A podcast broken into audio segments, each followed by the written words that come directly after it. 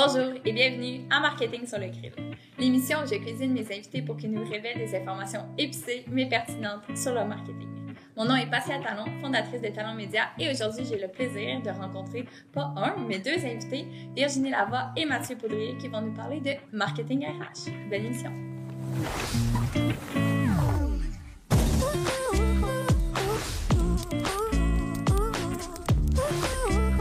Bonjour Mathieu.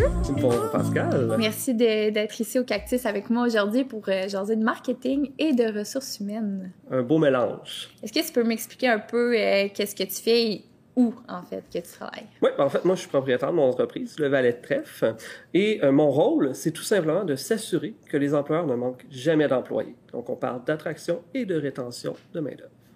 Puis ça, en fait, ça rime aussi avec marketing de ressources humaines, si je me trompe pas. Absolument. Le marketing RH est essentiel de nous. C'est quoi du marketing RH?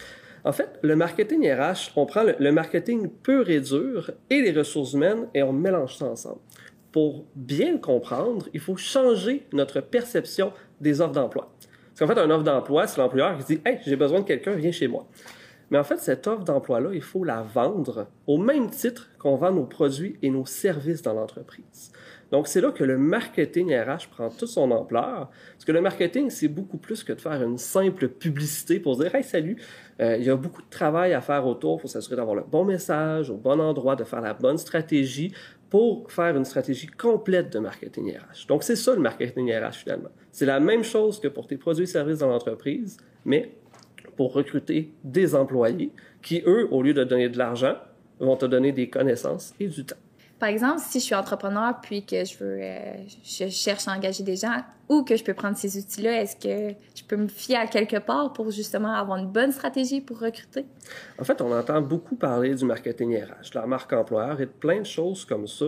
Mais en réalité, pour réussir à à réussir à recruter des personnes. Là. Et oui, de nos jours, c'est facile encore de recruter des bonnes personnes, d'avoir des CV de qualité. Eh bien, pense tout simplement à la même chose que tout ce que tu as travaillé pour vendre tes produits et services. Donc, qu'est-ce que tu fais? Tu t'assures de donner de la valeur, de parler à quelqu'un de précis. Euh, c'est juste ça. Base-toi là-dessus. Donc, dans ta façon de t'afficher, de dire que tu existes, démontre à quel point la pelouse, elle est verte chez toi et focus sur ça, à la valeur que tu apportes dans l'ensemble de ton offre. Juste là, ça devrait déjà t'attirer des bonnes personnes. J'ai une petite question. Exemple qu'on ne cherche pas nécessairement d'employés, mais est-ce que c'est mhm. bien de commencer à présenter justement une valeur plus pour des futurs emplois, dans le sens présenter la culture de l'entreprise, comment ça va dans l'entreprise, pour que le jour qu'on recrute, on a de la matière puis que ça soit plus appétissant pour euh, oui. le travailleur. Dans, dans, le même principe, j'en reviens encore marketing au pur et dur. Quand tu vends tes produits et services, tu crées une relation avec tes prospects. Tu leur parles de qui tu es, de qu'est-ce qui se passe. C'est la même chose que tu fais avec le marketing RH. Donc, évidemment, tu n'iras pas mettre un offre d'emploi si tu n'as pas de besoin. Parce que, surtout de nos jours, ça va quand même très rapidement. Mais de démontrer ta valeur, de démontrer qu'est-ce que tu fais, qu'est-ce qui se passe, comment c'est plaisant être chez toi, comment la pelouse, elle est verte chez toi. Oui, absolument, fais ça au quotidien. C'est parfait c'est une bonne idée. Donc, c'est accessible encore de recruter des gens en ce moment. C'est, c'est pas une cause perdue, si je comprends bien. Même dans des marchés qui sont impossibles, où est-ce qu'il y en a pratiquement pas des employés, si tu t'affiches comme il faut, que tu démontres qui tu es, tu vas réussir à attirer des personnes de qualité pour toi.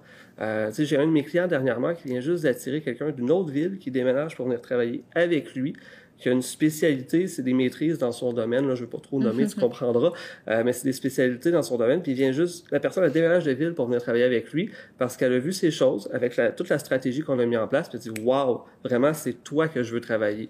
C'est chez toi que je veux aller. Comment ça marche?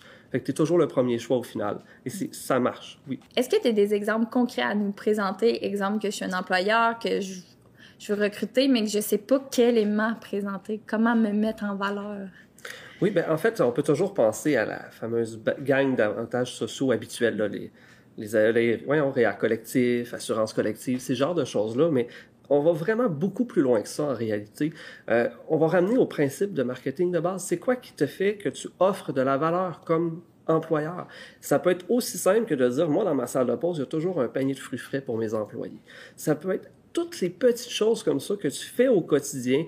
Euh, si tu as une machine à popcorn, tu offres du café, euh, peu importe. Euh, toi, tu offres Écoute, il y a tellement d'idées qui me viennent, on dirait que j'arrive pas à les sortir. Mais n'importe quoi que tu fais, dans l'optique de prendre soin de tes employés, ça fait partie des choses que tu pourrais parler.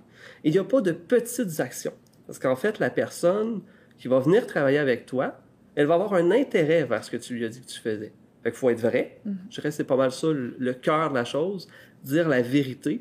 Et là, on est capable d'attirer les bonnes personnes pour nous. Parce qu'un bon employé pour un n'est pas nécessairement un bon employé pour l'autre. Il euh, faut comprendre que les candidats aujourd'hui magasinent leurs offres d'emploi.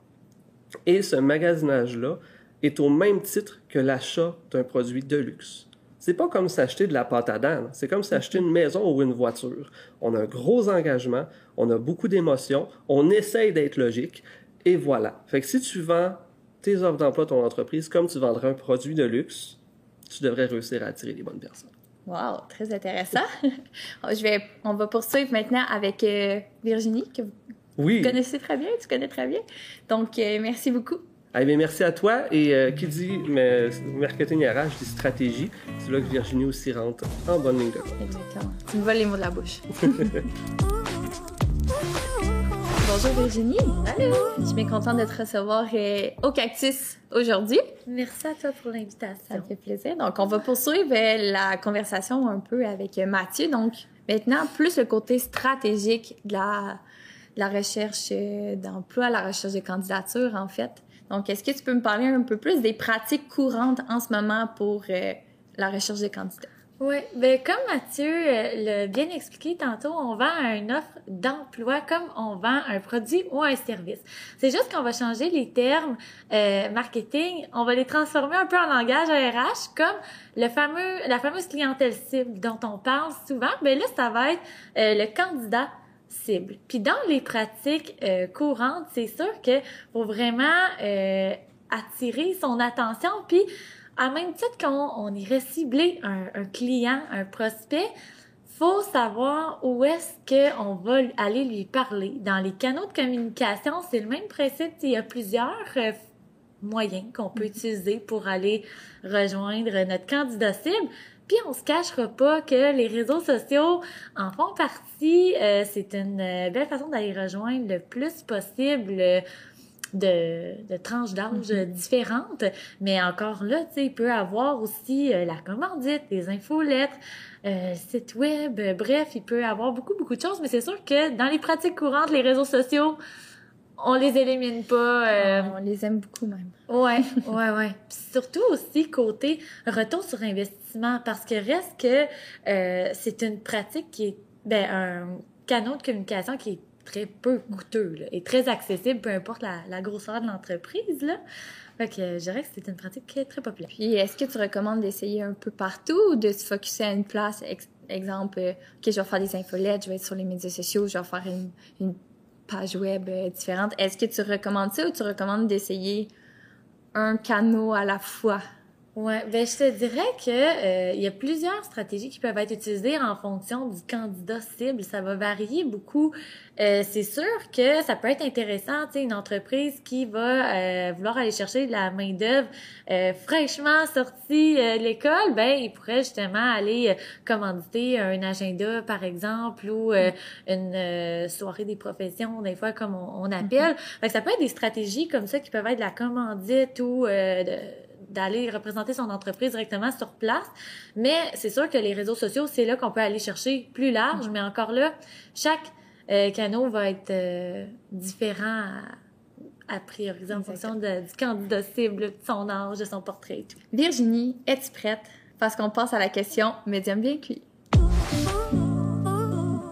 Virginie, j'aimerais ça savoir, c'est quoi les erreurs que les employeurs font en disant OK, je vais publier ça ou je vais faire ça, puis je vais attirer le, candidat parfait dès demain.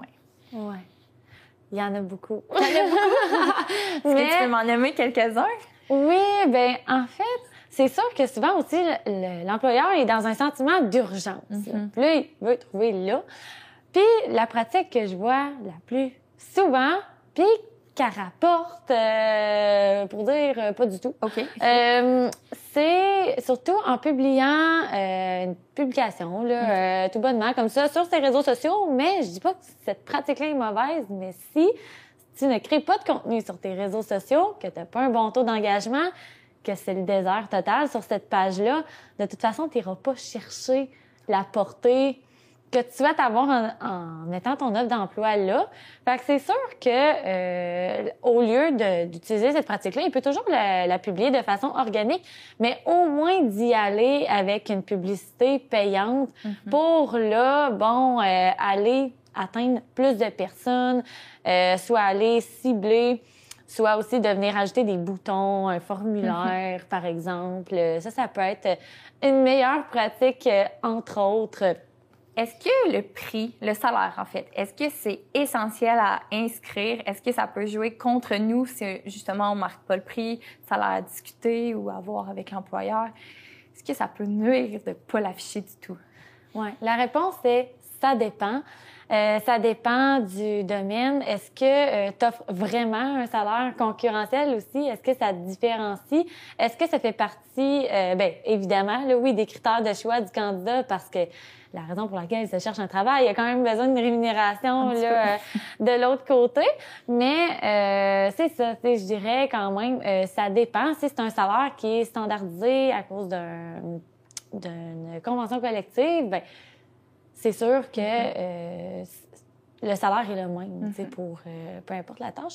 Donc, euh, il y a ce côté-là. c'est sûr qu'il y a un autre point aussi. Euh, il y en a beaucoup qui demandent le CV quand ils font une offre d'emploi sur les, les, réseaux sociaux ou peu importe l'endroit où ils font leur offre d'emploi. Ben c'est sûr que la personne, elle a peut-être pas son CV prêt sous la main, par exemple, si c'est sur mobile ou peu importe. Même si elle se dit, ah, je vais l'envoyer plus tard, ben elle l'enverra peut-être juste pas du tout ou euh, elle retrouvera peut-être pas l'offre d'emploi ou elle se souviendra plus c'est quelle entreprise. Euh, fait que c'est sûr que tu peux y aller juste avec un petit formulaire euh, que la personne rentre son prénom, son nom, courriel, numéro de téléphone. Tu peux juste la contacter pour saisir une entrevue puis lors de l'entrevue, là, la personne peut amener son CV, mais elle va avoir... Euh, tu perdras pas la chance d'avoir un bon candidat. Puis souvent, le plus simple, c'est une bonne solution aussi. Trop compliqué des fois on perd un peu de l'intérêt, on peut perdre des bons candidats pour une question de seconde. Ouais. C'est plate, mais c'est la réalité. fait, que ça peut être un beau petit truc rapide pour euh, attirer encore plus de candidats potentiels. Merci beaucoup, Virginie. Puis un autre merci à Mathieu, qui, qui est pas loin dans, la salle, d'être venu aujourd'hui au Cactus pour jaser de marketing Donc, euh, on se retrouve pour un prochain épisode de Marketing sur le grill très bientôt. Merci.